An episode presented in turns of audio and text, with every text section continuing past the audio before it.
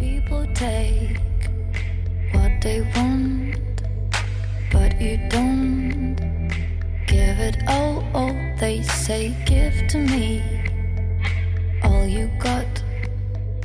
Give to me. 嗨，各位同学，大家好，我是姚老师，欢迎来到这一期的英语口语每日养成。今天的话呢，我们来学习的这两个句子，依旧来自于《Desperate Housewives》Season One Episode Twelve，《绝望的主妇》第一季第十二集。I'm on house arrest. It's a condition of my bail. I'm on house arrest. It's a condition of my bail. I'm on house arrest. It's a condition of my bail. 我被软禁在家，这是保释条件之一。I'm on house arrest. It's a condition of my bail.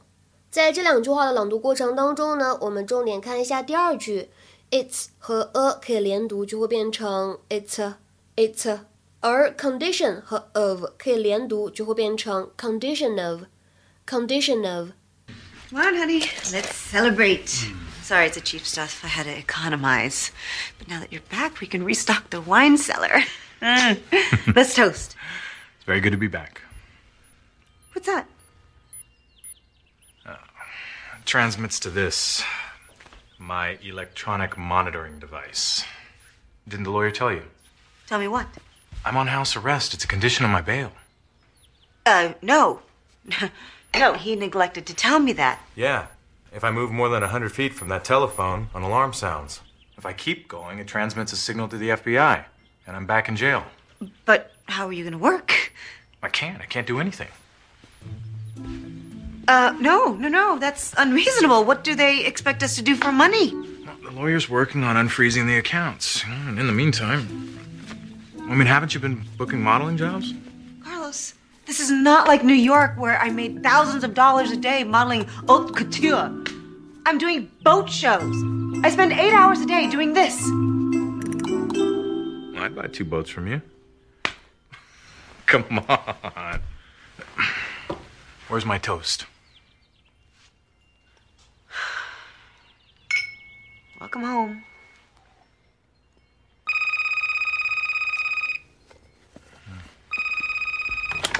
Hello. Hi, Bree. What? If you find anything in your sister's belongings that might shed some light on her death, uh, letters or a uh, date book, please call me immediately. I believe she did keep a diary or something. I'll look around for it. 今天节目当中呢，我们先来讲一下什么叫做 house arrest。 其实呢，它指的是软禁于家中，根据行政命令或者法令囚禁某个人于自己的住所，而不是监狱。软禁于家中啊，肯定比这个蹲监狱要强很多，但是呢，也不是特别的自由。你有一个活动的范围，一旦超出这个范围，你身上的这个监视的设备呢，就会怎么样？报警，然后呢，你可能就得回去坐牢了。所以呢，这个 house arrest 它就指的是 somebody is legally forced to stay in his house as if it were a prison。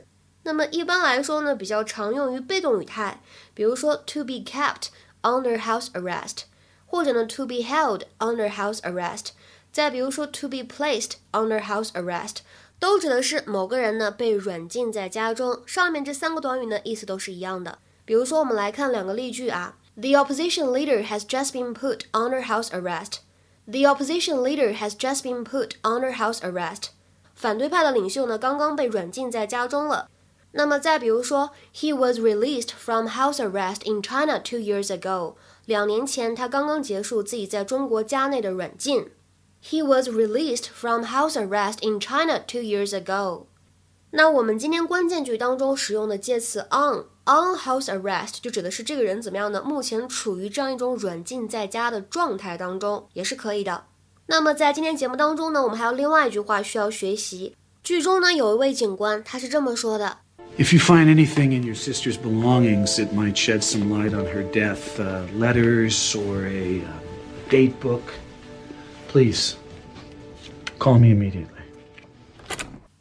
Find anything in your sister's belongings that may shed some light on her death, letters or a date book, please call me immediately. 如果你找到任何跟你姐姐的死有关的东西，比如说像信件啊或者日记，请立刻打电话给我。那么在这句话的学习过程当中呢，我们复习一下之前在公众号当中讲解过的短语，叫做 shed light on something。这个动词 shed 大家可能见过，比如说可以用来描述流眼泪。看一下这个句子，She shed a few tears at her daughter's wedding。她呢在女儿的婚礼上面流泪了。She shed a few tears at her daughter's wedding。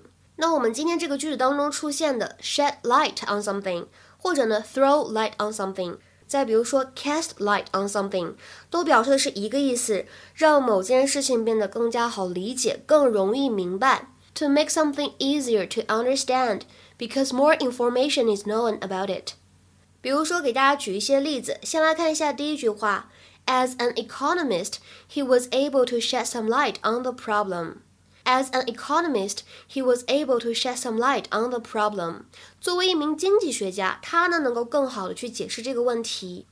那么再比如说，Perhaps the brothers could cast light on that mystery. 也许那兄弟俩呢能够解开那个谜团。Perhaps the brothers could cast light on that mystery. 那么再比如说，Is there anything that Mona said that might shed some light on what happened? Is there anything that Mona said that might shed some light on what happened? Mona 说的话里面有没有什么信息可以让我们稍微了解一下到底发生什么事情了？今天的话呢，请同学们尝试翻译一下下面这样一个句子，并留言在文章的留言区。These documents we've uncovered throw some light on how the late author's final book was meant to end.